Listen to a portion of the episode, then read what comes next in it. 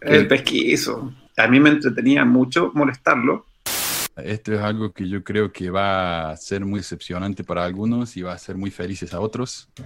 Eh, yo admiraba todo pesquiso. Este es el último programa con material nuevo que yo voy a hacer. Hosanna to God and the Lamb. Pesquiso miente y miente mucho. Gracias, Pesquiso, por ser tan aburrido, de verdad.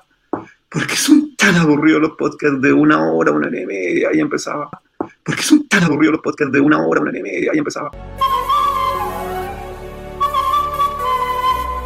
Eh, yo admiraba a todo Pesquiso. La historia de la Iglesia de Jesucristo merece que se recuerde. Pesquisas. Mormonas.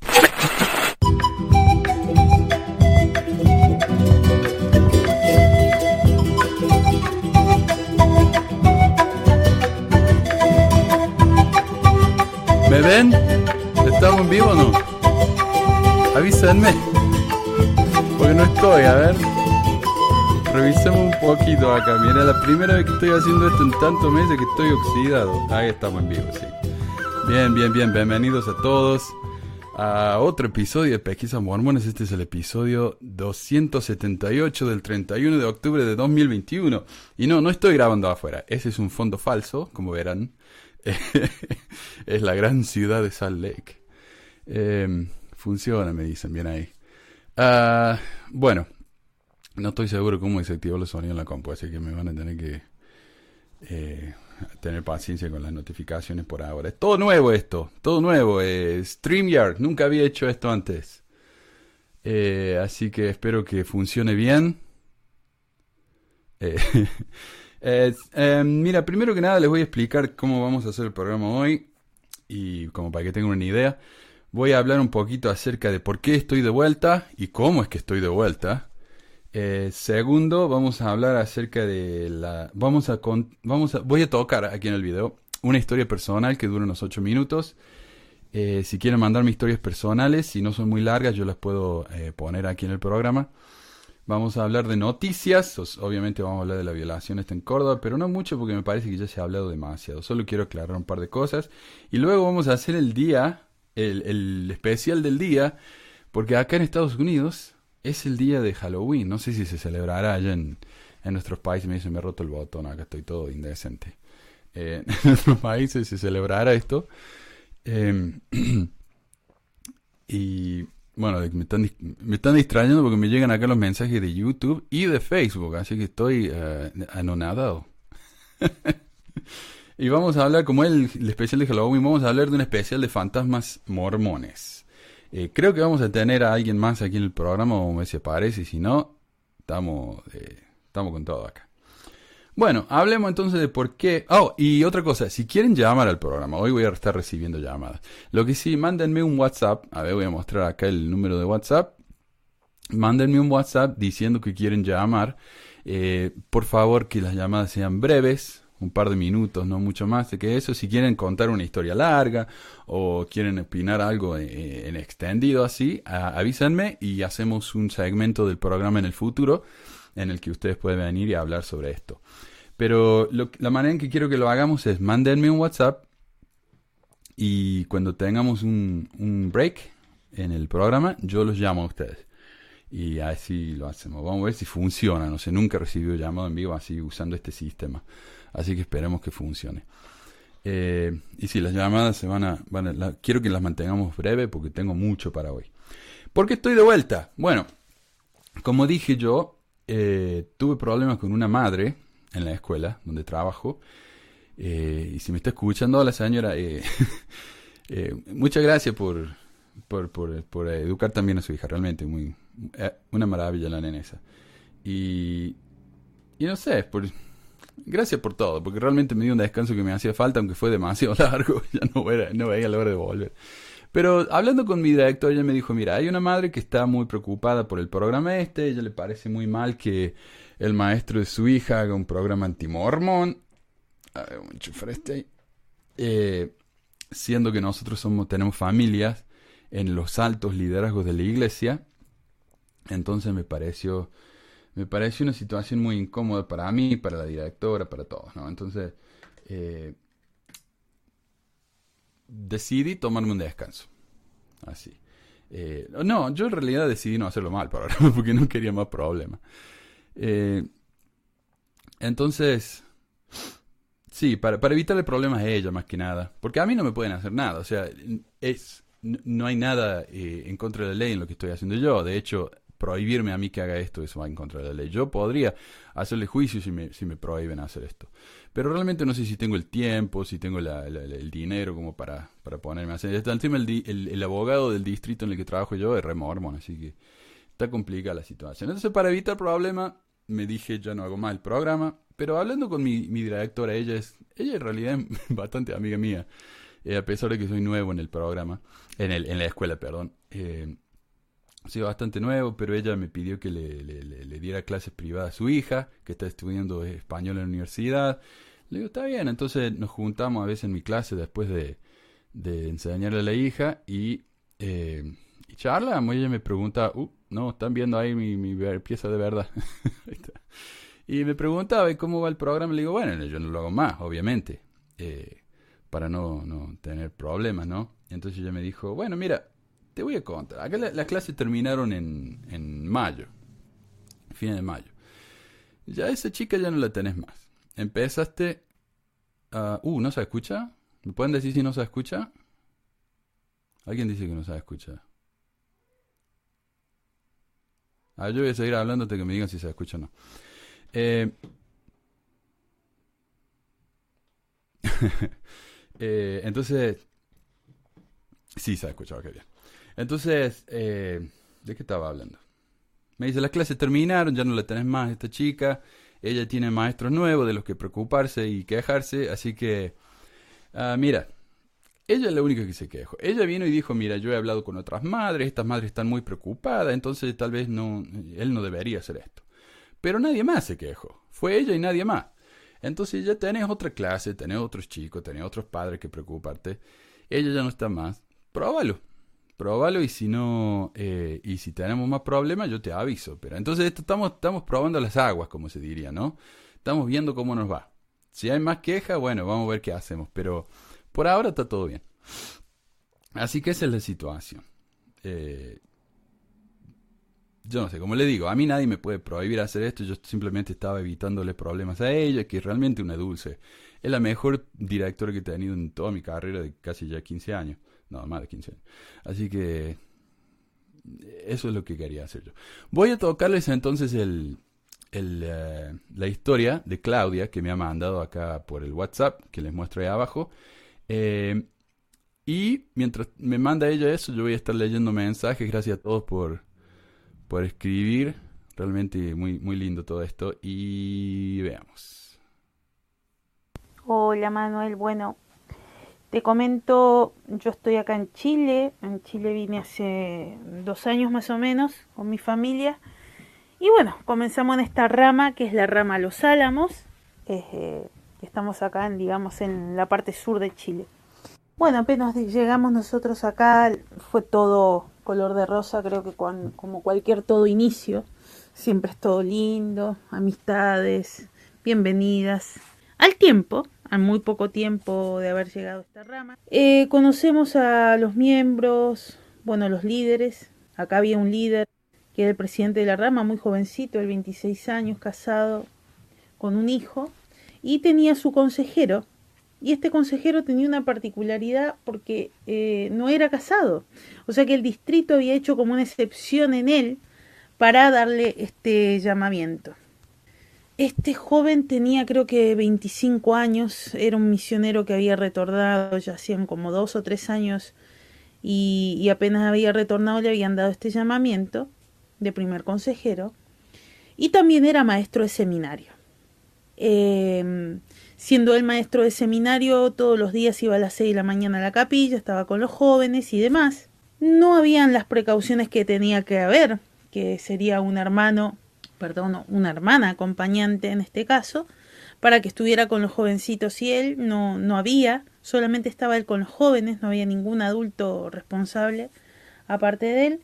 Y bueno, este un día hubo una actividad que era una interestaca, y él fue con estos jovencitos a esta interestaca, muy poquitos, dos jovencitas y dos jovencitos, y tuvieron esta actividad ahí durante el día, ¿no? Entonces, en esta ida y venida, fueron en el auto del abuelo de esta jovencita. A la vuelta de esta interestaca, la jovencita estaba atrás con él, con el otro joven, él quedó como en el medio del asiento, y la otra jovencita que venía estaba delante con, con el abuelo. Entonces esta jovencita que estaba atrás, venían hablando, los tres, y en un momento de distracción del jovencito, que había mirado al costado de la ventanilla, él lo que hizo fue, digamos, manosear sus partes íntimas, teniendo pollera a la niña, por supuesto metió su mano abajo de la pollera y la, empezó a manosear. Y justo eh, habían parado a comprar acá comida, y en ese fue el momento, digamos, cuando frenaron, ahí es donde él aprovechó la situación. La niña, cuando frenaron, que había pasado toda esta secuencia, porque aprovechando que el abuelo había bajado del auto, inmediatamente también bajó del auto eh, con un ataque de histeria, eh, le faltaba el aire, y lo primero que él hizo fue decir, bueno, eh, me voy a mi casa, déjenme acá, no hay problema. A ella no le salían las palabras. Entonces la otra, la jovencita le empezó a consolar diciendo qué pasa, qué pasa, qué pasa. Cuando llegan a la casa de esta jovencita, que salió eh, la mamá y el papá a recibirla, ahí la niña se desahogó y contó la situación que había pasado y por supuesto el abuelo quedó totalmente desencajado de la situación, no entendiendo qué es lo que había pasado, que él se había bajado del auto y toda la secuencia no entendía yo lo veía como muy a la defensiva de él, más que de la joven. Así que ahí con calma, digamos, la, la niña le pudo explicar mejor lo que había sucedido. Entonces fueron acá a la comisaría e hicieron la, la respectiva denuncia. Él estuvo en la comisaría por dos días detenido y bueno, este, hay toda una causa penal todavía con esto, no es que pasó. A él lo excomulgaron de la iglesia. Pero lo llamativo, más allá de toda esta situación, es que en un consejo, yo en ese momento era consejera de primaria, así que se nos citaron a todos los líderes, y tuvimos una, una conversación con el presidente de Estaca, en el cual nos pidió misericordia para este miembro. Es como que decían todo el tiempo que teníamos que tener misericordia con él, que teníamos que ejercer el perdón, y que, bueno, que el hermano había cometido un error, que iba a ser ayudado por eso, etcétera, etcétera. Me llamó mucho la atención. Porque...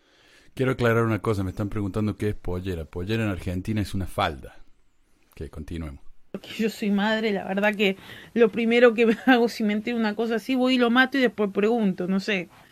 Eh, siendo miembro o no miembro, siempre pensé igual, así que quizás yo cuando era miembro decía que ese era un desafío mío que tenía que resolver y, no entendía por qué tanta defensa con este caballero que había cometido semejante aberración con, con esta jovencita de 15 años. Bueno, lo que más llamó la atención fue lo siguiente, que este presidente destaca lo que había dicho, lo que dio a entender, mejor dicho, es que este, este misionero retornado, sin haberse casado, que dice, por eso aconsejamos que apenas lleguen se casen los misioneros, porque pueden llegar a pasar estas cosas en donde ellos eh, se vuelvan locos. Así fue lo que él dijo y dio a entender como que, claro, en su abstinencia se dejan llevar y pierden la cordura, ¿no? Uno puede entender esto. Entonces, ahí es, creo yo que ahí, ya esto fue hace dos años, pero igual ahí me planteé un par de cosas, como que me hacían ruido. Y bueno, pasaron tantas cosas más que es muy largo de, explicar. Este fue uno de los primeros temas que hemos vivido de, tantas historias, voy a tratar ir contando de a poco, pero esta es una en donde comprobamos que dentro de la iglesia de Jesucristo hay abuso y los abusos, em, digamos, tratan de apañarlo de alguna u otra manera.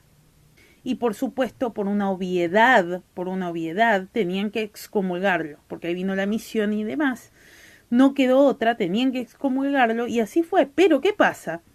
Ahora este miembro está a punto de volver a bautizarse. ¿Se entiende esto?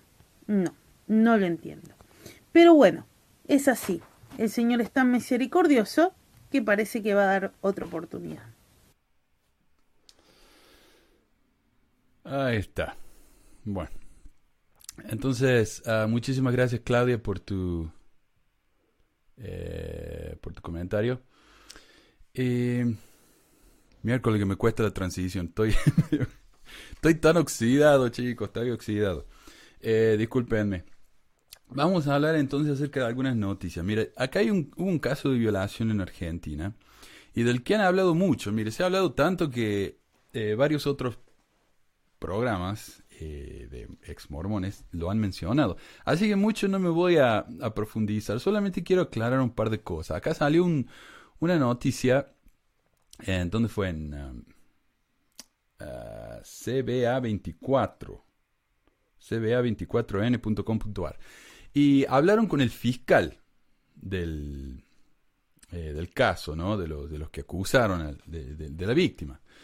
Eh, y quiero mostrarles un poco acá y vamos a aclarar un poco lo que está hablando él. Víctima de un, abusador sexual, ella denunció esto con su madre en su momento, ya hace 3, 4 años de esto, y lo que ocurrió es que a partir de allí se inició una investigación, nació, se llevó adelante y se logró establecer con la certeza hasta ahora, em, sin perjuicio que está fijada la fecha de debate próxima para el 30 de noviembre, 1 de diciembre, que esta persona, apellido Moreno Pérez, es la persona que eh, está acusada y es la persona que habría abusado de ella. Moreno Pérez, yo no lo conozco. Lo que sí tenemos que tener cuidado también porque eh, este es un caso que está pendiente todavía. Eh, hay muchas pruebas en contra de este hombre. Probablemente lo hizo, digamos que el 85% de probabilidad que lo hizo. pero realmente no sabemos. Así que tenemos que hablar del presunto crimen, ¿verdad? Eh, yo tiendo a creerle a la víctima, siempre. Porque en los, los estudios han demostrado que eh, la cantidad de, de acusaciones de, de, abuso sexual falsos son mínimos, pero mínimos, virtualmente inexistentes. Entonces yo siempre tiendo, si uno tiende a errar en estos casos, yo tiendo a errar a favor de la víctima. Eh, para aclarar, ¿no? Bueno, sigamos relata el episodio en que ella es trasladada por esta persona hacia un coro que, en el que participa la iglesia y luego eh, es eh, llevada nuevamente hacia su domicilio. En vez de ir a su, domicilio, la lleva a su casa y allí abusa y esto quedó acreditado hasta este momento con el ADN positivo de distintas muestras que se han tomado en la menor. Marcelo Moreno, acusado de ser el presunto autor de la violación, fue detenido esta mañana por el hecho que concretó en 2017 en su casa de Villa Allende Para tapar el abuso sexual, la iglesia mormona le pagó 4 millones y medio de pesos a la familia de la menor para desvincular al culto. Una de las cláusulas se le indica a la menor y a la familia que no pueden vincular y tienen que desvincular a Moreno Pérez al supuesto abusador, la persona que está acusada, con la iglesia de eh, la iglesia de Jesucristo de los Santos de los últimos días, por supuesto. Ahí está, y esa es la clave. Me parece que eso es lo que muchos han, han ignorado, que no se han dado cuenta. Esa es la clave. La iglesia no está diciendo no hables de que te violaron, no, es la iglesia está diciendo no hables de que hay una vinculación entre este hombre y la iglesia. Eso es lo importante, eso es lo detalle, eso es lo que la iglesia no quiere que nadie mencione. ¿Ok? Entonces prestemos atención a eso. Eso es lo que está tratando de ocultar la iglesia. La conexión entre este hombre y la iglesia. A ver, ah, lo que quiero hacer acá es que... A ver. Discúlpeme de nuevo, estoy acá medio... medio confundido con todo esto. Bueno, ah, sigamos. Eh, Ahí le pongo llámenme al número de WhatsApp, pero no me llamen todavía, escríbanme y yo los llamo a ustedes.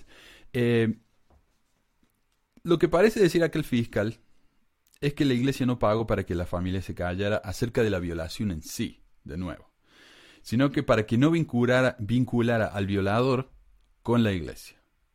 Muy diferente, pero igualmente horrible, para aclarar. Y esto es muy común en casos civiles acá en Estados Unidos. Esto ya es un caso criminal, obviamente, pero en los casos civiles acá es, es muy común. Es lo que se llama un Non-Disclosure Agreement o un, un acuerdo de no divulgación. Ahora, según el sitio de la Facultad de Derecho de la Universidad de Cornell, un acuerdo de no divulgación o un NDA, NDA, según sus siglas en inglés, es un acuerdo con la ley de contratos que establece que cierta información persona permanecerá confidencial. Como tal, un NDA vincula a las personas que lo han firmado y le impide discutir cualquier información incluida en el contrato con cualquier parte no autorizada. Por ejemplo, eh, un amigo mío es, es eh, ingeniero y él trabaja en la, en la fábrica de... Hay una fábrica que es de armas, pero no de armas como pistolas, sino bombas. Eh, las armas que van en los aviones, ese tipo de cosas, y también hacen cohetes, hacen pruebas, ¿no? Que ahí salen los, los cohetes a, la, estratosfera y, hacen ese tipo de cosas. Entonces él, cuando fue contratado, él tuvo que firmar un NDA para no hablar de nada de lo que hace esa empresa. Eh, eso es muy, muy, muy común. Los NDA se pueden utilizar comúnmente para proteger secretos comerciales, informaciones de clientes y otra información sensible o valiosa. Compartir información a pesar de un NDA califica como un incumplimiento de contrato y puede abrir a la parte infractora a una demanda. Es muy común que cuando se presente una demanda los representantes de las dos partes traten de llegar a un acuerdo. Ok, vos le robaste a mi, a mi, a mi cliente, le dice un abogado al otro, ¿no? eh, devuélveme las cosas, págame una cierta cantidad, eh, anda a la cárcel por tres meses, está todo arreglado. Y la otra parte puede decir, ok, o puede decir, no, mira, prefiero que vayamos a juicio, o eh, yo te ofrezco la, plata de vuelta y el dinero, pero no quiero ir a la cárcel. Eh, es como que es una negociación, ¿verdad? Cuando se llega finalmente al, acuerdo, una de las partes puede decir, oh, y de paso yo te voy a pagar un poquito extra si vos me firmas esto y no mencionas a nadie lo que pasó. Eso es un NDA en estos casos criminales. Eh, esto es muy, como digo, es muy, muy común acá en Estados Unidos. Si uno es rico, se puede salir con cualquier cosa. Eso es muy, muy fácil. Pagarle a una víctima, especialmente a una víctima pobre, para que no hable. Y si la víctima sale y habla y cuenta lo que pasó después de haber firmado el NDA, esa persona yo le puedo hacer juicio y Increíble, ¿no? Yo le puedo hacer juicio a mi víctima por haber hablado de algo que yo le hice. Eso es legal acá. Eh, entonces, por ejemplo, acá hay un caso, el de Christopher Jensen, un chico mormón de Arizona que terminó en la cárcel cumpliendo una condena de entre 35 y 70 años por abusar de muchísimos menores en varios barrios de la iglesia en dos estados diferentes, Arizona y, en Utah. Los demandantes, demandantes tuvieron que hacerle juicio independientemente a Jensen por el delito y a la iglesia por encubrir el delito y por tratar de desvincularse del chico este. Cuando los obispos del pendejo este sabían lo que había hecho y no hicieron nada para detenerlo. O sea, hicieron lo mismo que están haciendo ahora en Argentina. Pero allá en Argentina no le fue tan bien como acá. Aunque acá tampoco le fue tan bien porque las víctimas salieron y hablaron por toda parte del tema, a pesar de que firmaron el contrato.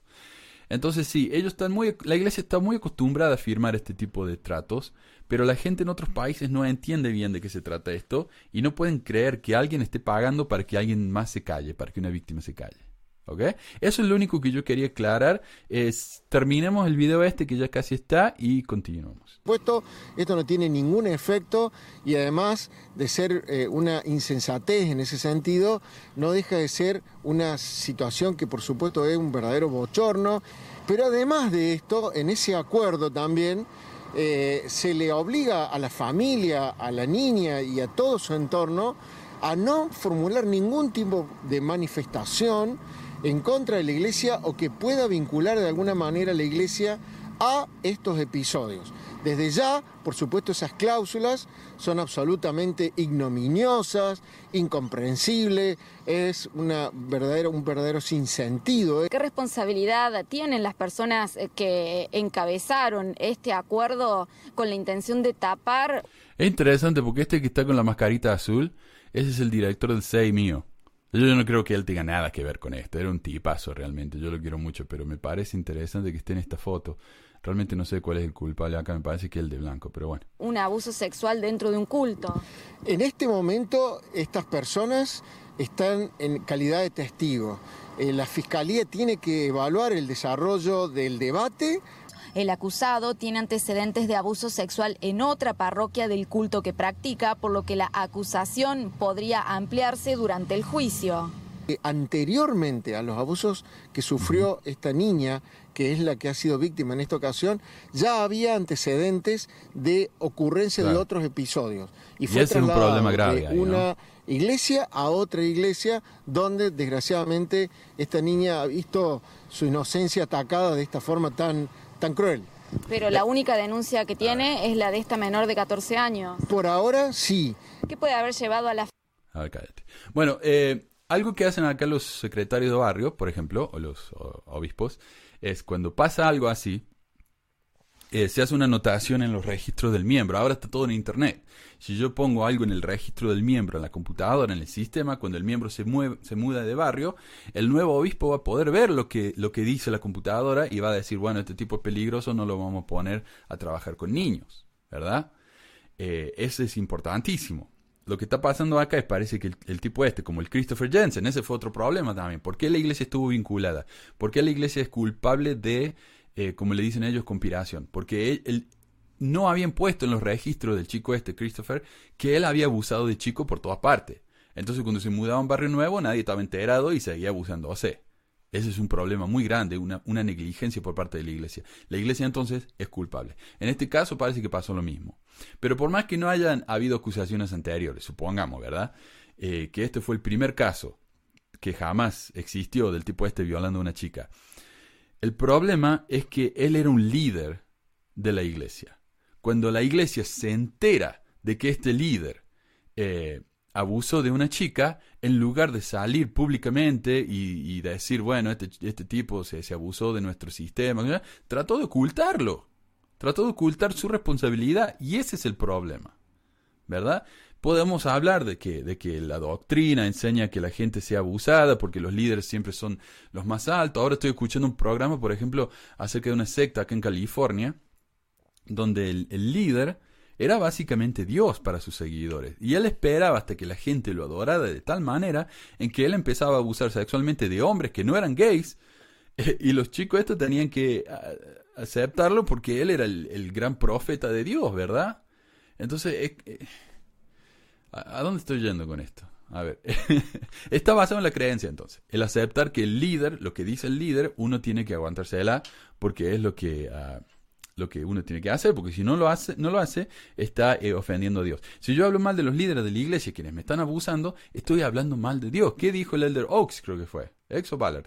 No se puede hablar mal de los líderes de la iglesia a pesar de que esa eh, crítica, no se puede criticar a los líderes de la iglesia a pesar de que esa crítica sea verdadera. ¿Verdad? Porque ellos son los representantes de Dios en la tierra. Entonces existe eso. Esa creencia de la gente. Tal vez no es doctrina, pero es creencia de la gente. Y bueno, eso es todo lo que quería mencionar con esto. Mira, nos alargamos un poco, ya va casi media hora. Eh, quería leer un par de cosas, no sé si voy a dedicar mucho a esto. Esto me pareció interesante. Eh, yo sigo el programa Mormon Land eh, del Salt Lake Tribune. Y ellos publican como las noticias y artículos de opinión interesantes de la semana. Y... Abuso de poder, exactamente. Y Quería leer un par de estas. Mira, esto es interesantísimo. Dice, las religiones pueden llevar a los creyentes a creer cosas que esas religiones ni siquiera les piden que hagan o que crean. Eh, el blog Wits and Tears comparó algunas cosas bien extremas y extrañas que encontró en las redes sociales mormonas de prácticas que algunos habían hecho o creído. Eh, alguien le confesó al obispo que había comido caramelos con sabor a café. Otro pensó que tener novio antes de los 16 era pecado. Uno oró para que Jesús iluminara unas piedras blancas que había encontrado. Otro dijo que no permitía que sus personajes de los videojuegos, los avatars, tomaran alcohol. Uno retó a un empleado de una heladería por vender helado con sabor a café. Otro contentó eh, preguntas mal en una prueba de la escuela porque contradecían enseñanzas de la iglesia. Eso me encanta. Me encanta. Em, la iglesia dona al Museo Nativo Americano. El primer museo americano de la ciudad de Oklahoma recibió una donación de 2 millones de dólares por parte de la iglesia. El dinero va a ser usado para un centro de Family Search, según un comunicado de este domingo pasado, para ayudar a los nativos americanos a descubrir sus raíces ancestrales. Ah, eh, los nativos americanos han sido eh, motivo de lugar, eh, perdón, los nativoamericanos han sido movidos tanto de lugar a lugar que muchas de nuestras familias han perdido contacto entre sí, dijo James Peppery Henry, director del museo, el cual honra a las tribus indígenas estadounidenses. Tener un centro aquí es una manera para que nos contactemos con nuestras familias otra vez. El domingo, el presidente de la iglesia Russell M. Nelson, el apóstol Dieter F. Uchtdorf, junto con sus esposas, hablaron a los santos de los últimos días en Oklahoma y Kansas en un devocional virtual desde Salt Lake.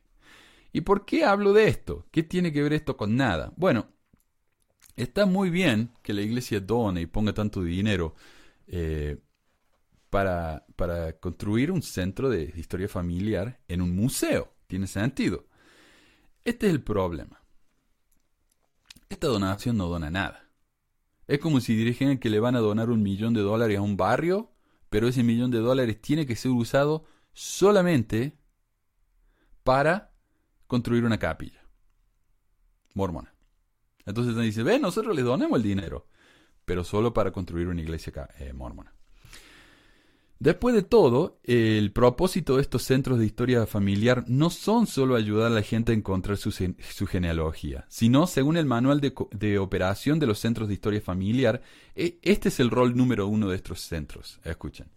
Los centros son un recurso para que los líderes del sacerdocio ministren en la obra de salvación, incluida la obra misional la retención de conversos, la activación de miembros menos activos, la obra del templo y de historia familiar y la enseñanza del Evangelio. Después de que menciona que ese es el propósito de estos centros eh, de genealogía, recién después de eso, de predicar el Evangelio, retener a los nuevos conversos, reactivar a los inactivos, después de todo eso, van a, eh, entonces dicen, ah, y estos centros también sirven para encontrar a, a nuestros familiares y hacer la genealogía. Entonces, ¿para qué están donando dinero? Para poder tener un, un, kiosquito ahí en el museo donde pueden ellos predicar de la iglesia. Para eso donaron, entre comillas. El primer apóstol multimil millonario. Multimil millonario. Como fundador de uno de los primeros, eh, perdón, como cofundador de uno de los primeros predecesores del fabricante de equipo de fitness, iFit, Gary Stevenson, miembro del Quórum de los Doce Apóstoles de la Fe, está nominado para convertirse en director de la Junta como parte de su oferta pública inicial, lo que se llama la, OPI, revelan documentos. Claro, él, invirtió en esta empresa, la cofundó, la invirtió y ahora eh, la empresa se fue para arriba. Esta OPI, retrasada por los funcionarios de la compañía la semana pasada, bla, bla, eso no es importante. Eh, recompensa generosamente al líder de la iglesia de 66 años con casi 43,4 millones de acciones de iFit que ha acumulado a lo largo de los años, según documentos públicos de Securities and Exchange Commission, o la SEC.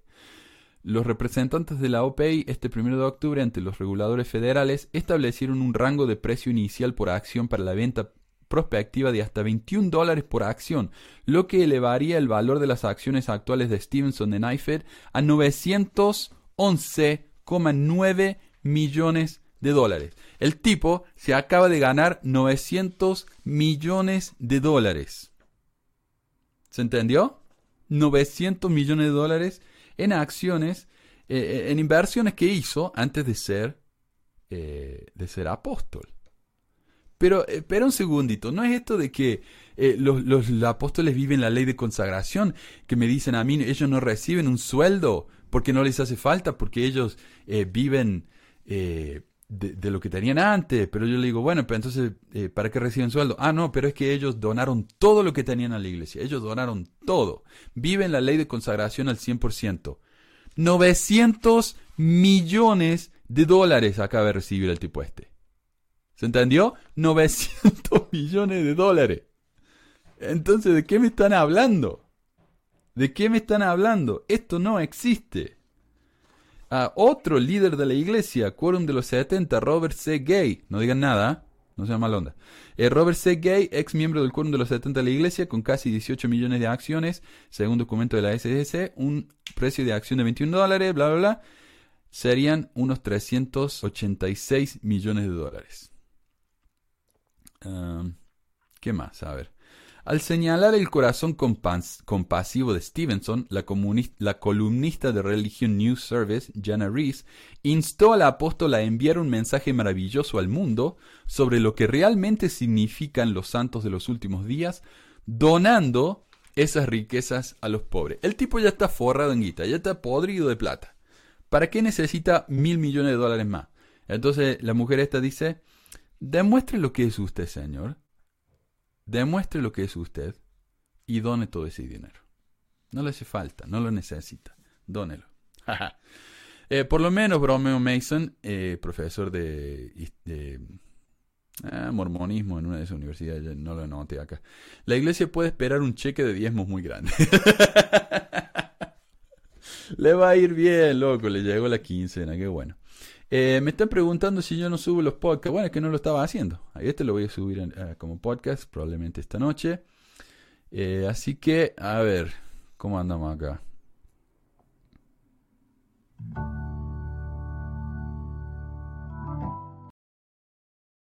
Ok. Fantasmas mormones. Estamos en Halloween. Y este programa en realidad yo lo iba a, grabar en mi escuela. la directora me dio la llave para que grabe allá, viste que está más tranquilito que acá en mi casa. Eh, y allá tenía yo los cuernos del diablo que me iba a poner para grabar esto, así que no, no tengo el, el disfraz. Esto está sacado de un blog muy bon llamado thirdhour.org o la tercera hora. Eh, sí.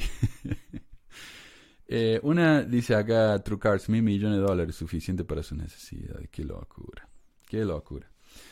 Eh, bueno, dice este blog, una legión de demonios. En 1888, Orson F. Whitney publicó la vida de Everse Kimball, un apóstol, el padre y fundador de la misión británica, de donde proviene esta historia. Whitney nieto de Kimball, escribe desde la perspectiva de Heberse Kimball. El sábado por la noche, dice Everse Kimball, se acordó que ya debía seguir adelante y bautizar la mañana siguiente en el río Ribble que atraviesa Preston. En ese momento, el adversario de las almas comenzó a enfurecerse y se sintió decidido a destruirnos sí, a destruirnos, antes de que hubiéramos establecido completamente el reino de Dios en ese lugar. Y a la mañana siguiente presencié una escena de poder e influencia satánicos que nunca olvidaré. El domingo 3 de julio, al amanecer, el elder Isaac Russell, que había sido designado para predicar en el obelisco de la plaza de Preston ese día, quien estaba durmiendo con el elder Richards en Wilford Street, llegó al tercer piso donde el Elder Hyde y yo mismo estábamos durmiendo, y grité Hermano Kimball, quiero que se levante y ore por mí para que pueda ser liberado de los espíritus malignos que me atormentan hasta tal punto que siento que no voy a poder vivir por mucho más tiempo, a menos que obtenga alivio. Había estado durmiendo detrás de la cama. No entiendo eso. Eh, me levanté inmediatamente, me deslicé a los pies de la cama y me dirigí hasta donde estaba él. El elder Hyde se sentó en la cama y le pusimos las manos encima. Yo siendo la voz y oramos para que el Señor tuviera misericordia de él y reprendimos al diablo. Nada, que estaba gritando, por eso me, me, alejé del micrófono. Mientras estaba haciendo esto, fui golpeado con gran esfuerzo por un poder invisible y caí sin sentido al suelo. Lo primero que recordé fue el apoyo de los elders Hyde y Richards que estaban orando por mí. El elder Richards había seguido a Russell hasta mi habitación. Los elders Hyde y Richards me ayudaron a subir a la cama, pero mi agonía era tan grande que no pude soportarlo. Me levanté, doblé las rodillas y oré. Entonces me levanté y me senté en la cama. Cuando una visión se abrió a nuestras mentes y pudimos ver claramente a los espíritus malignos que echaban espuma y rechinaban los dientes hacia nosotros. Eh, los estuvimos mirando como por una hora y media, según el reloj de Willars. Eh, no estábamos mirando hacia la ventana, sino hacia la pared. El espacio apareció ante nosotros y vimos a los demonios venir en legiones, con sus líderes, que se acercaron a unos pocos metros de nosotros. Vinieron hacia nosotros como ejércitos, que se apresuraban a la batalla. A la batalla. Parecían ser hombres de estatua completa, de estatura, perdón, eh, que poseían todas las formas y características de los hombres carnales, que estaban enojados y desesperados, y nunca olvidaré la malignidad vengativa representada en sus rostros cuando me miraron a los ojos, y cualquier intento de pintar la escena que se nos presentó en esa ocasión, o eh, de bretar su malicia y enemistad, sería en vano. Sudaba mucho, la ropa estaba tan mojada como si me hubieran sacado del río. Sentí un dolor excesivo y estuve muy angustiado durante algún tiempo. Ni siquiera puedo recordar la escena sin sentirme horrorizado. Sin embargo, por medio de él, aprendí el poder del adversario, su enemistad contra los siervos de Dios y adquirí cierta comprensión del mundo invisible. Oímos claramente a esos espíritus hablar y expresar su ira y sus planes infernales contra nosotros. Sin embargo, el Señor nos libró de ellos y nos bendijo en gran manera ese día. A ver. Eh, me están llegando mensajes ahí en WhatsApp, pero nadie dice que quiere que lo llame. Así que eh, todo bien. Si quieren que lo llame, escríbanme y yo los llamo para que estén en el programa. Ojalá funcione. Eh, dos, el primer milagro de la iglesia. Este registro proviene de la historia de la Iglesia, volumen 1. Tiene lugar poco después de la organización formal de la Iglesia en 1830. Trata sobre, sobre Newell Knight, quien en ese momento no era miembro de la Iglesia, aunque se bautizó poco después de esta experiencia. Entre los que asistían a nuestras reuniones con regularidad se encontraba Newell Knight, hijo de José Knight. Él y yo tuvimos muchas conversaciones serias sobre el importante tema de la salvación eterna del hombre. Habíamos adquirido el hábito de orar mucho en nuestras reuniones, y Newell había dicho que trataría de tomar su cruz y oraría vocalmente durante la reunión. Pero cuando nos volvimos a encontrar, se disculpó bastante. Traté de convencerlo usando una metáfora, diciendo que si se caía en un lodosal, no intentaría ayudarse a sí mismo para salir, y le dije además que ahora estábamos dispuestos a ayudarlo a salir del lodo. Él respondió que siempre que se hubiera metido en un lodosal por descuido, prefería esperar y salir al mismo antes de que otros lo ayudaran. Así que esperaría hasta que pudiera entrar en el bosque por sí mismo y allí oraría. En consecuencia, eh, pospuso la oración hasta la mañana siguiente, cuando se retiró al bosque, donde, según el relato que él hizo más tarde, realizó varios intentos de orar pero apenas pudo hacerlo, sintiendo que no había cumplido con su deber al negarse a orar en presencia de otros.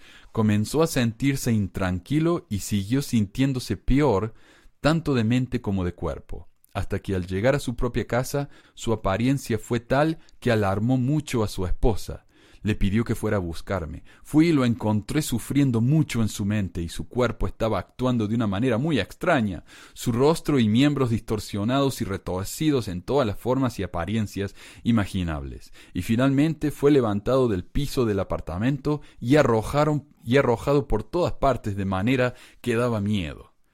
Eh, pronto se dio a conocer su situación a sus vecinos y familiares y en poco tiempo hasta ocho o nueve personas mayores se habían reunido para presenciar la escena. Después de haber sufrido así por un tiempo, logré agarrarlo de la mano, cuando casi de inmediato me habló y con gran seriedad me pidió que echara fuera de él al diablo, diciendo que él sabía que estaba en él y que sabía que yo podía expulsarlo.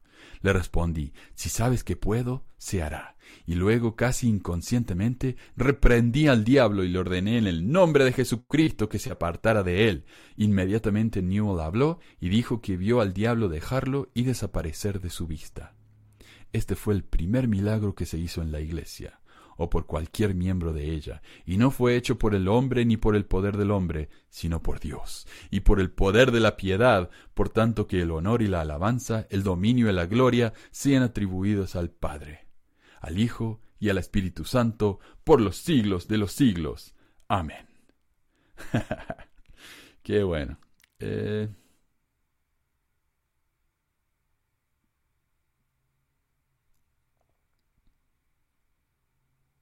dice acá, eh, me escribió desde Colombia Rodrigo, dice, quería decir algo respecto a la niña violada en Argentina. No es mucho, pero según bien las noticias, el abogado defensor de la víctima es un mormón activo, y creo que así no hay parcialidad en el caso, se puede prestar para conflictos de intereses. Y la verdad que no sé. Eh, si es así, es medio extraño eso, ¿no? Pero no me sorprende porque estoy seguro que la iglesia le está pagando el, el abogado al muchacho ese. No me sorprendería para nada. A ver. Dice Ricardo, ¿por qué Dios bendice a los millonarios con más millones y a los pobres los bendice con un trabajo de dos horas y un salario mínimo? Todavía me están llegando comentarios al video este en el que el Elder Falabella dijo que ya no van a ayudar más a los miembros de Venezuela con comida y, dinero. Eh, y ella dijo, qué buen mensaje del Elder Falabella, porque cada uno tiene que ayudarse a sí mismo. Porque como dijo Jesús, ¿verdad? Oh, esta gente tiene hambre, ok, traigan los peces, los pescados y los panes y los comamos entre nosotros y que si tienen hambre esto vayan a trabajar la, la Increíble. dice Lara, yo me enteré de la estafa de los líderes que ganan muchísimo dinero y mienten que viven la ley de consagración gracias a pesquisa. Eh, Alfredo, ¿por qué van a necesitar ese dinero para tapizar eh, su camino al infierno para no quemarse? La Biblia dice, si ellos realmente creen en la Biblia, la Biblia dice, es más difícil para un rico entrar en el reino de Dios que para un camello, bla, bla, bla. A ver. Bueno.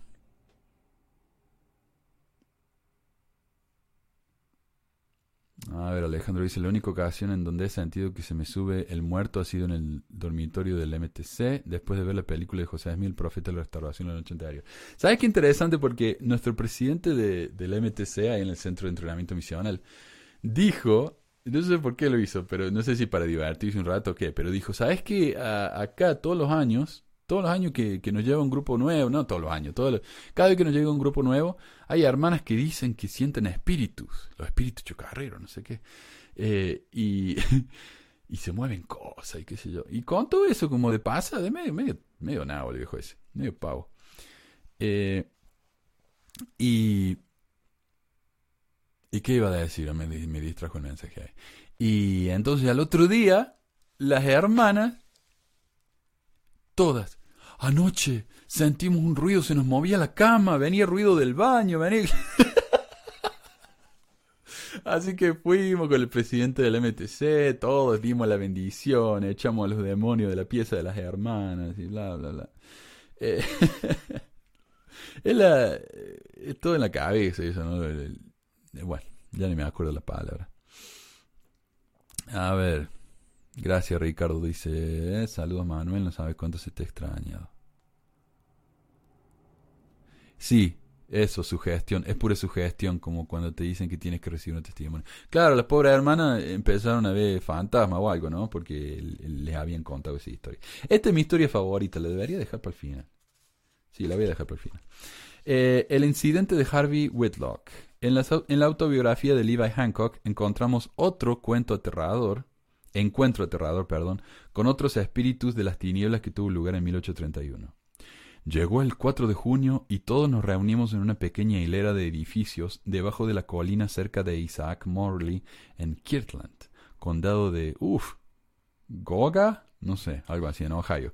Luego todos fuimos a una escuela en la colina aproximadamente a un cuarto de milla de la escuela, de la cual casi todo el camino era de subida. El edificio estaba construido de troncos llenos de bancos de tablas. Allí se sentaron los élderes y se abrió la reunión, como de costumbre. José puso sus manos sobre Harvey Wedlock y lo ordenó y lo ordenó al sumo sacerdote.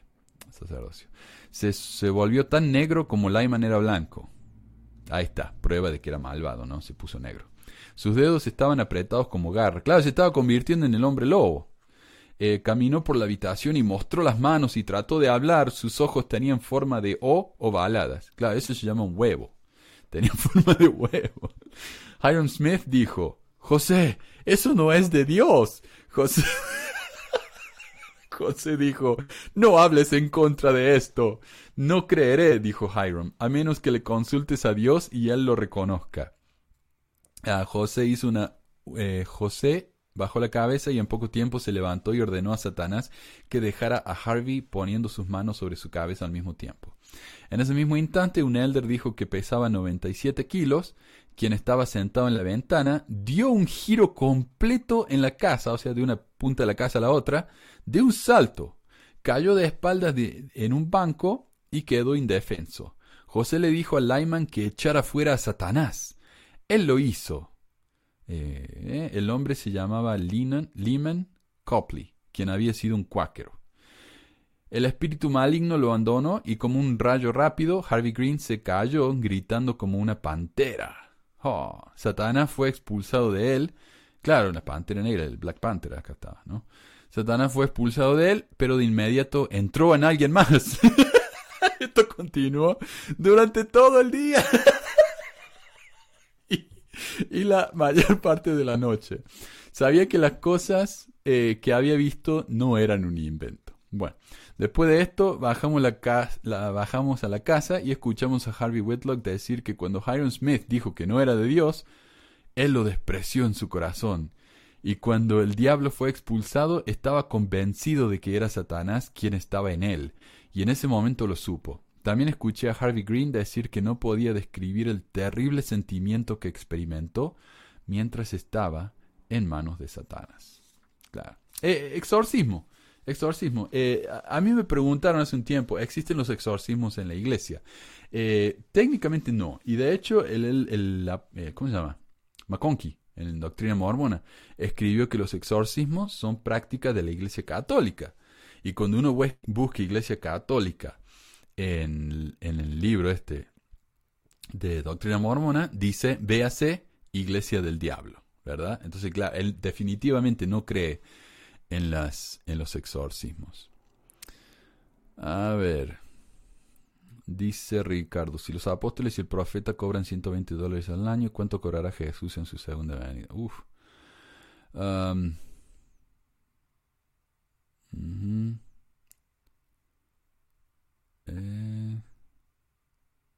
si es todo sugestión esto, hombre, eso no existe, obviamente, pero bueno. Eh, déjeme poner acá el número otra vez. Ya estamos terminando, ¿eh? El incidente de Sidney Rigdon. El siguiente extracto proviene de la narrativa de Philo Devil. Por invitación del padre Johnson, de la ciudad de Hiram, José llevó a su familia a su casa para traducir el Nuevo Testamento. Sí, mientras José estaba traduciendo la, la, Biblia, el Nuevo Testamento, el libro Mormón, mire, vivía gratis en todas partes el tipo este. Esto fue en el año 1831. En ese momento, Sidney Rigdon se quedó para presidir en Kirtland y con frecuencia nos predicaba. En una ocasión dijo que nos habían quitado las llaves del reino. Al escuchar esto, muchos de sus oyentes lloraron. Claro, estaba así. A ver si, si se entiende. Eh, José se había ido. Estaba lejos. Entonces, ¿quién quedó a cargo? Sidney Rigdon, porque era el primer consejero. Eh, y cuando estaba a cargo Sidney Rigdon, él dijo: Las llaves del evangelio han desaparecido de la tierra. Y la gente quedó. Oh, muy triste. Eh, dijo que orar no les haría ningún bien y la reunión se interrumpió en confusión. Realmente yo no creo que Rigdon haya dicho eso. Lo dudo muchísimo. El hermano Hiram vino a mi casa la mañana siguiente y me lo contó todo. Dijo que era falso y que las llaves del reino todavía estaban con nosotras. Quería que mi carruaje y mis caballos fueran al pueblo de Hiram y trajera a José. Inmediatamente corrió la voz entre la gente de que Sidney iba a exponer al mormonismo. Exponer al mormonismo significa que tal vez va a escribir un libro hablando de que es falso, ¿no? Muchos hacían eso, un exposé en esa época, era muy común. Eh, José llegó a Kirtland unos días después y celebró una reunión en un granero grande. Casi todos los habitantes de Kirtland vinieron a escucharlo. Imagínate, todos los, eh, el pueblo entero vivía, entraba en un granero. El granero estaba lleno de gente y otros no pudiendo entrar se pararon alrededor de las puertas hasta donde pudieron oír. José se levantó en medio de nosotros y habló con gran poder diciendo, ¿puedo contender con hombres malvados y demonios? Sí, con ángeles. Ningún poder... Oh, perdón. ¿Puedo contender? El voz de José, obviamente. ¿Puedo contender con hombres malvados y demonios? Sí, con ángeles. Ningún poder puede arrebatarme esas llaves, excepto el poder que me las dio. Esos fueron Pedro, Santiago y Juan. Pero por lo que ha hecho Sidney, el diablo lo tratará como un hombre trata a otro. Lo maldijo. La esposa de Thomas Ben Marsh salió de la reunión y le contó a Sidney lo que José había dicho y él respondió. Es posible que me haya engañado tanto, pero si José lo dice, es así. Aproximadamente tres semanas después de esto, porque obviamente si algo pasa tres semanas después de algo, obviamente están cercamente relacionadas. Sidney estaba acostado solo en su cama. Un poder invisible lo levantó de la cama, lo arrojó al otro lado de la habitación y Oh, perdón, esto está escrito así, ¿ah? eh, no es error mío. Lo arrojó al otro lado de la habitación y lo arrojó de un lado a otro de la habitación. Al oír el ruido en la habitación contigua, su familia entró para ver qué pasaba y lo encontró yendo de un lado a otro de la habitación. Claro, los pobres lo estaban sacudiendo acá de un lado al otro, como el perrito mío hace con, los juguetes de él, ¿no? Pum, pum, pum, así. Eh, como resultado de lo cual Sidney estuvo postrado durante cinco o seis semanas. Así se verificó la predicción de José con respecto a él. O sea, José básicamente lo hizo recontrarrecagar por medio de los espíritus. A ver. Dice Manuel, soy Víctor, también me llamo Manuel. Ay, mi hermano se llama Víctor. Eh, estoy viendo tu en vivo en YouTube. Solo quería agradecerte por darme a conocer que el mundo es más que lo que la Iglesia Sud quiere pintar y te agradezco por todo lo aprendido y espero sigas adelante. Sigo pensando en que debe haber algo superior por lo que exista todo, pero no en el Dios que pinta a los hombres o las religiones. El espíritu crítico y reflexivo que me has dado lo guardaré hasta todo lo que haga en mis estudios. Qué bueno, qué bueno, uh, Víctor. Eh, sí, eso, eso noté yo también. Una vez que empecé a dudar de la iglesia, empecé a, a ver todo con un ojo crítico. Es que hay que hacerlo. O sea, no, Mira, esto es lo que me pasó a mí cuando me fui yo de este eh, del podcast. Yo realmente no pude, no puedo dejar de hacer algo. Yo necesito este proceso. Necesito estudiar, preparar algo para el fin de semana que tengo que hacer, grabar, hablar con ustedes, editar, subir. Yo necesito ese proceso. Me hace falta. No tiene que ser necesariamente sobre la iglesia, pero es lo que sé. Entonces, cuando yo no pude hacer más este programa, yo hice un programa eh, sobre política, que más que nada un programa no era un programa objetivo para nada. Yo soy muy, muy, muy, muy progre, como nos dicen, ¿no? Muy zurdo. Soy eh, un socialista. No me considero un comunista, soy un socialista. Eh, entonces, había acá un, muchacho que, bueno, más grande que yo, muchacho, que me seguía mucho, participó en varios programas, y cuando yo era amigo de, de una que se fue también y hizo un grupo anti-ex ex pesquisas, un grupo anti-pesquisas, perdón. Eh, ella me decía, sí, lo vi tal y tal, y mira, él te quiere tanto, me da celos, porque te quiere más a vos que... No sé qué quiso decir con eso, pero bueno, yo era muy inocente en esa época. Y, eh, y bueno, entonces me fui empecé a hacer este programa criticando a los ultraderechistas. Ojo, no a los, a los conservadores o a los derechistas, a los ultraderechistas. Y obviamente esta persona es un ultraderechista, se, nos ha ido el, pobre al extremo, y me escribió un mensaje en mi canal de YouTube, en el que hacía ese programa, y me dijo básicamente que yo era un idiota, que era un estúpido que no sabía razonar. Le digo, pero un segundito, cuando yo estaba haciendo el otro programa, vos pensaste que yo era un gran pensador, filósofo, muy bueno para razonar, y ahora soy un idiota. O sea, ¿En qué quedamos? Cuando digo algo crítico de lo que a vos te gusta, está bien, pero cuando critico algo que a vos... Perdón, ¿qué dije? Cuando critico algo que no te gusta está bien, pero cuando critico algo que te gusta de repente soy un imbécil. Eso me parece a mí que es digno de un estudio sociológico. O sea, yo por más zurdo que sea, si alguien critica a Obama, yo le digo, ajá, tiene razón, Obama hizo muchas cosas muy mal. Eh, a mí me parece un gran presidente, pero le meó fuera el tarro en muchas cosas, obviamente. No soy un fanático. Pero estas personas se convierten en fanáticos y dicen, ok, yo puedo criticar a la iglesia, pero no me critiquen nada más. Veamos, todo tiene que ser visto con el ojo crítico, porque eh, somos personas. Todo lo que estamos aprendiendo está basado en, la experiencia y en los estudios de otras personas, las cuales tienen errores, pueden cometer errores. Nadie es perfecto. Entonces creer ciegamente en algo es un problema. Tenemos que usar ese raciocinio eh, crítico para todo. Es muy importante. Eh, yo hace ya rato que dejé de ver al mundo como blanco y negro. No existe eso. Eh, pero bueno, gracias. Yo también, cuando me, fui de la iglesia, y de hecho me mandaron una pregunta que quiero responder antes de leer la última historia. Me mandaron una pregunta por WhatsApp. A ver si la encuentro acá. Les saqué un, un pantallazo.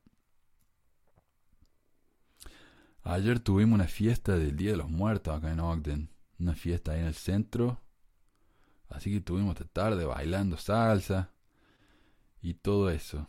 Pucha, no la encuentro. A ver. Acá está. Andrea dice, ¿por qué saliste de la iglesia adventista? ¿Podrías dar tu testimonio y cómo conociste el mormonismo y cuál es tu fe hoy? Gracias. Bueno, yo nunca fui adventista, mi mamá era adventista. Ella fue a la iglesia y me llevaba a mí. Fuimos por un par de años. A mí no me gustaba mucho la iglesia esa. Eh, los hijos del pastor eran muy, muy agrandados, me trataban muy mal porque yo era el nuevito. Eh, no sé, me consideraban pobre, supongo yo, aunque ellos tampoco eran más ricos. Eh, cuando me, uní a la iglesia, yo lo conocí gracias a mi prima. Ella me llevaba a la iglesia cuando yo la iba a visitar. Yo tenía como 9, 10 años en esa época y me bauticé a los 11. Muy jovencito, solo en mi familia. Mi mamá se bautizó cuando yo tenía 16, la bauticé yo. Eh, ¿Cuál es mi fe hoy? Yo no tengo fe en nada religioso, no creo en nada eh, sobrenatural, para nada. no, no estoy diciendo que no exista, estoy diciendo que yo personalmente no creo. Nada más.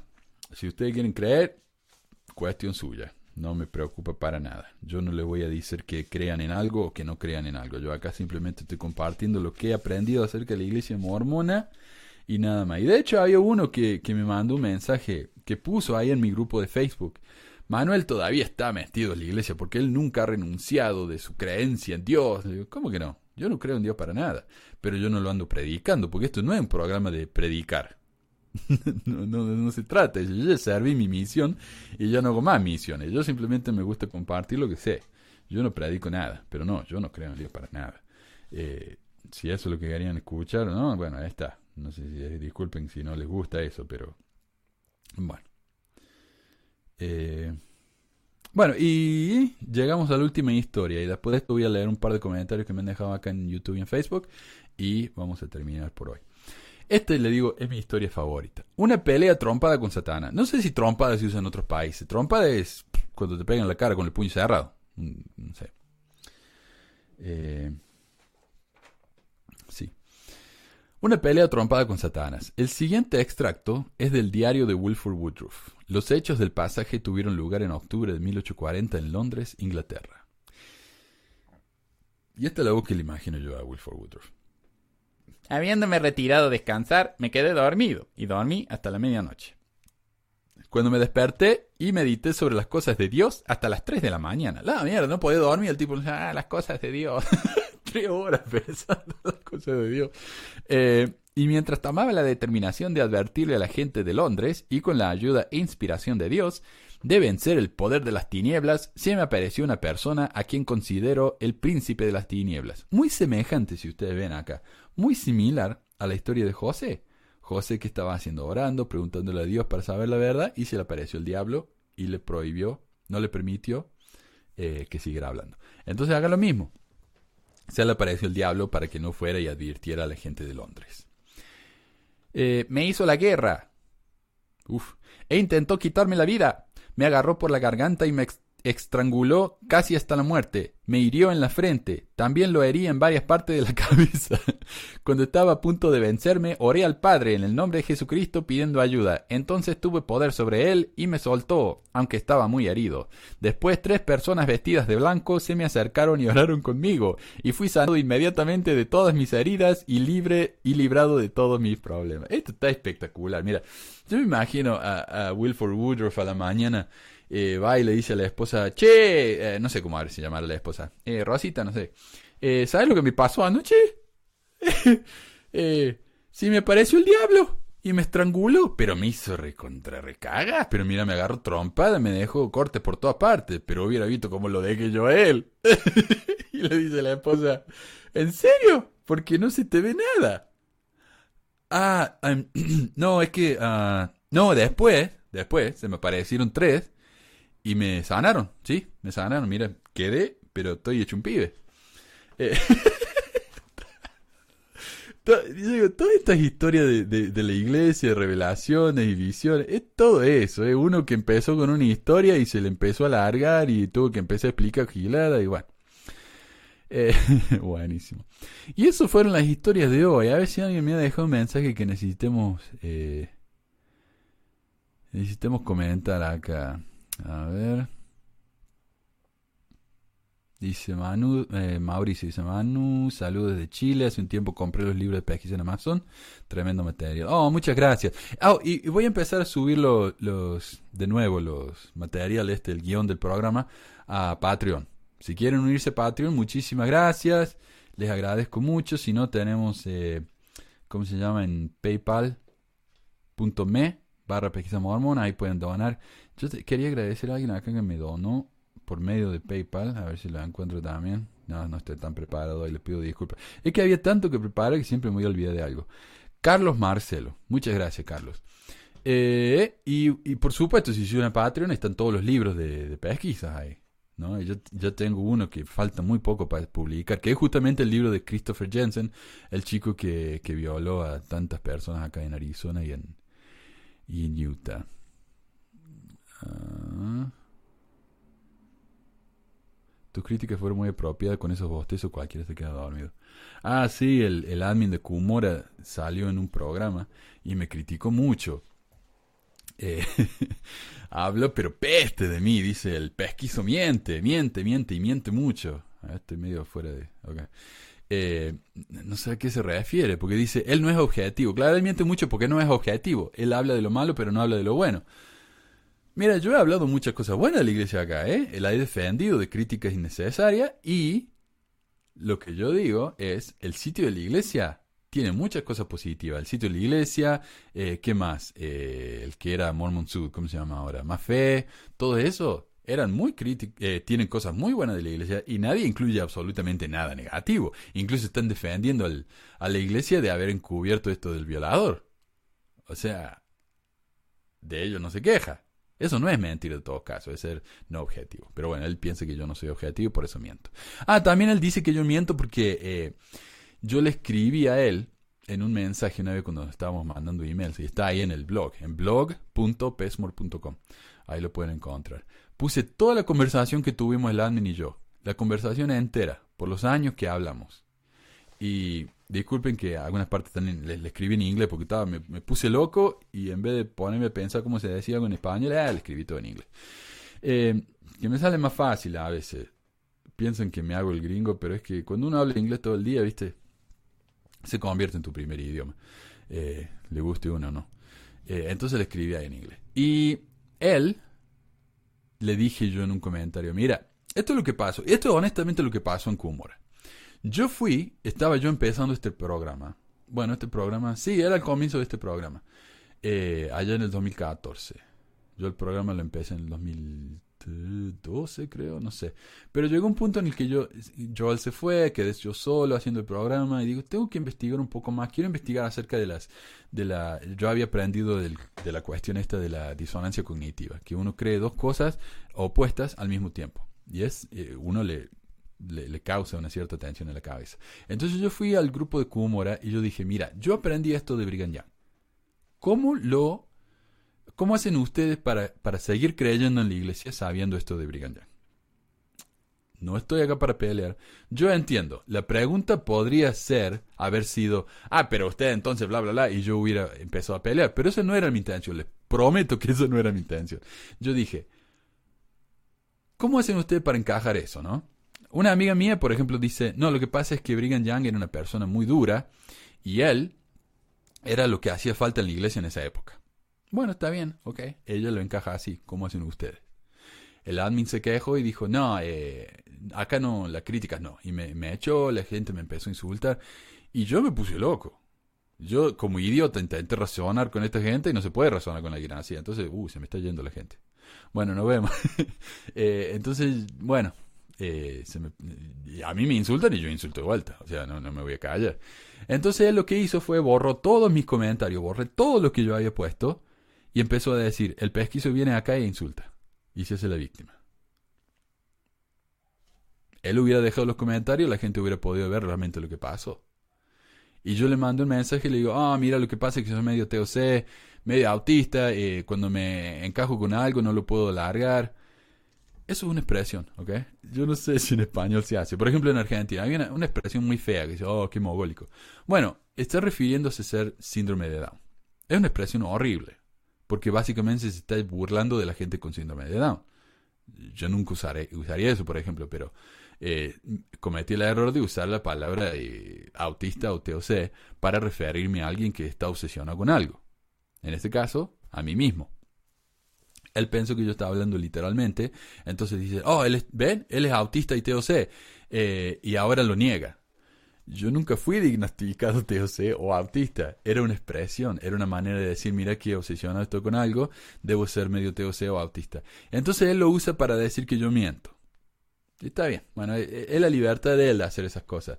Pero yo tomo, mira, le iba a mostrar las pastillas que tomo. Yo tomo pastillas para la ansiedad. Yo tengo una ansiedad muy grande. Es, es eh, neurológico lo mío. Lo heredé de mi, de mi viejo.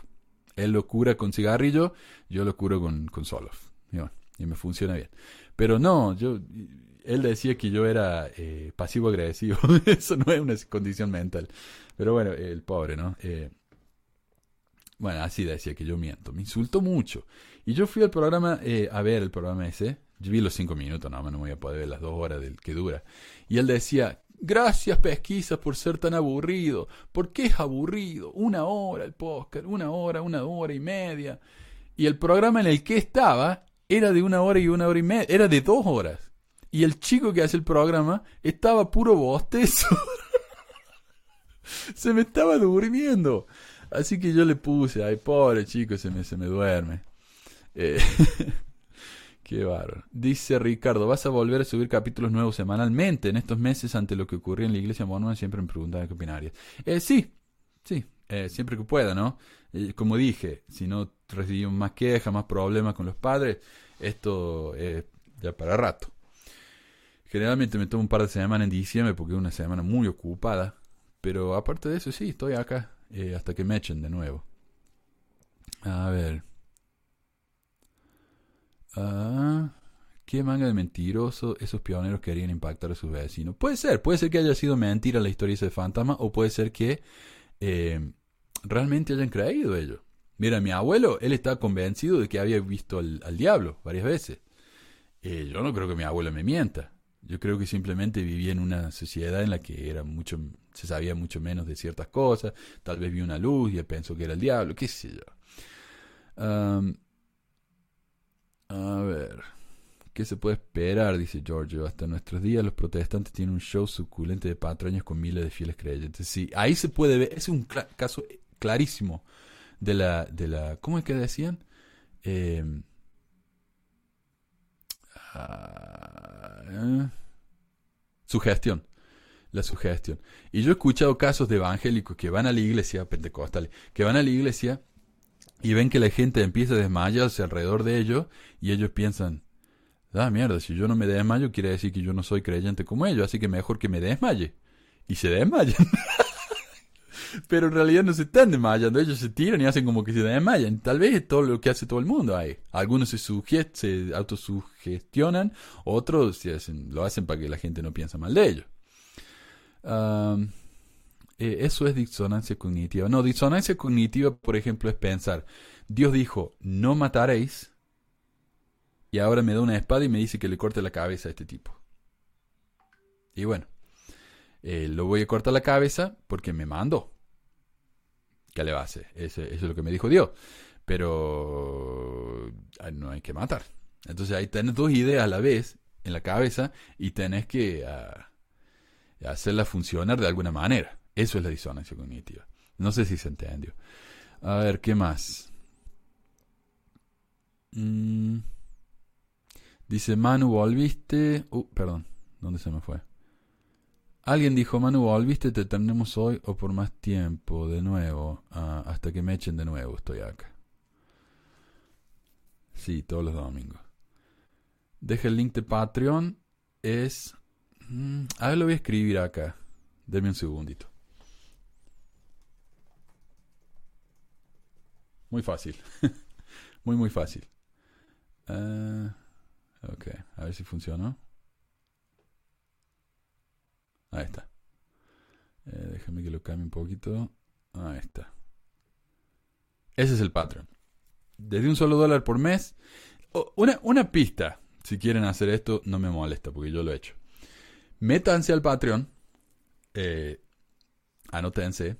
Digan, bueno, un dólar al mes, nada más. Igual yo no cobro más de un dólar al mes, nunca. Eh, si ustedes quieren donar más, es cuestión de ustedes. Pero dicen, un dólar al mes. Bueno, se bajan todos los libros, se bajan todo el material que hay ahí y cancelan la suscripción antes de que le cobren el dólar y obtuvieron todo gratis. Así que vayan y si quieren hacer eso, realmente no me molesta. Eh, qué sé, yo sé que el dinero cuesta, ¿no? Eh, ¿Qué más? Dice, pero nunca mejor contado por un cordobés. si no, ni lo escucho, gracias. Eh, dice, yo creo que fueron los grises, los seres vestidos de blanco, grises con ojos negros. Oh, los Greys, sí, son los aliens, eso. Sí. Eh, gracias Manuel por la orientación, gracias. Eh, Leanfeld dice, gracias, qué buen de vuelta, saludos. Muchísimas gracias, chicos. Eh, quiero, yo quiero felicitar acá a Meli y a, y a Cintia, que han hecho un gran trabajo mientras yo me fui. Estuvo el, parece que el Whisky Column, no sé si funcionó mucho, pero él también hizo varios programas. Así que vayan y véanlos. El de Cintia está en su canal de, en su página de Facebook. Creo que se llama Mormonismo en Transición. El Meli tiene un programa que se llama Lisístrata, Hablo porque soy libre, ese está en Spotify. ¿Y quién más? Ah, alguien más está en Spotify. El de Whisky y también está en Spotify. Yo estoy en todas partes. Yo estoy en Spotify, Google Play, ah, Apple Podcast, en YouTube, en Facebook. Si lo quieren escuchar, mire, si el video de YouTube es muy pesado y le, usa demasiado internet, escuchen el programa. Es más liviano. Lo bajan al teléfono y lo escuchan cuando quieran. Ah, esos de hoja de olivo son un chiste. Sí, la verdad que no sé, no los conozco. Pero no me gustó que hablaran así detrás de mi espalda. Nunca me invitaron a que yo diera mi respuesta. Así que bueno. Y bueno, ya así, ¿no? Eh, sí, yo también estoy en Spotify. Estoy en Spotify, estoy en Audible. Audible. Audible. Audible, estoy ahí. Eh, sí, así. Gonzalo dice, Manuel, che. No sé si me está por decir algo que... Pero, bueno. Ah, yo vi la entrevista de Guido y solo con verlo uno puede ver que tiene problemas de... Sí, no, eso es lo que tiene. Mira, yo, yo no puedo hablar mal de él porque no está presente. Pero esto no es hablar mal, es la realidad. El tipo tiene un narcisismo, pero que es increíble. Eh, sí. Mira, yo a mí me gusta hacerme ver. Acá estoy haciendo un video en YouTube en vivo. Eh, ¿quién, ¿quién, que no le, le, guste hacerse ver no hace eso? Y bueno, acá estoy haciéndome ver. Pero, viste, cuando me dicen, no, Manu, el profeta, eso no me gusta. Eh, no, no me gusta eso, porque yo, yo nunca me he considerado un líder. No solo porque no me gusta ser líder, sino porque soy muy vago. Y ser líder lleva mucho trabajo. Esta la, esta la cuestión, ¿no? Así que bueno. Bueno, gracias a todos entonces, muchísimas gracias. Tuvimos 100 personas conectadas viendo el programa un honor, realmente. Muchísimas gracias por el apoyo. Y por, y por el tiempo que me estuve fuera, que me fui, todos los mensajes que me llegaron de apoyo, pidiéndome que volviera, y, y las visitas al canal. Así que sí, sí, gracias. Eh, y eso me muestra que realmente yo estaba bueno poder volver y, y seguir hablando con ustedes. Gracias a todos y nos vemos el domingo de nuevo. Escríbanme al WhatsApp, lo voy a dejar una vez más, está en la descripción del video, ahí está el WhatsApp. Escríbanme si quieren participar en el programa o si quieren hacer una llamadita breve de un par de minutos, lo que quieran. Lo que quieran, si tienen una sugerencia para algún tema de material, que, han preparado algo. Alejandro de Wikicolor me, me escribió, me dice, eh, tengo un material que quiero presentar, ¿te parece? Perfecto, perfecto. Si quieren contar sus historias personales o lo que sea, llámenme y arreglamos, ¿ok? Eh, muchísimas gracias de nuevo y hasta la próxima. Adiós.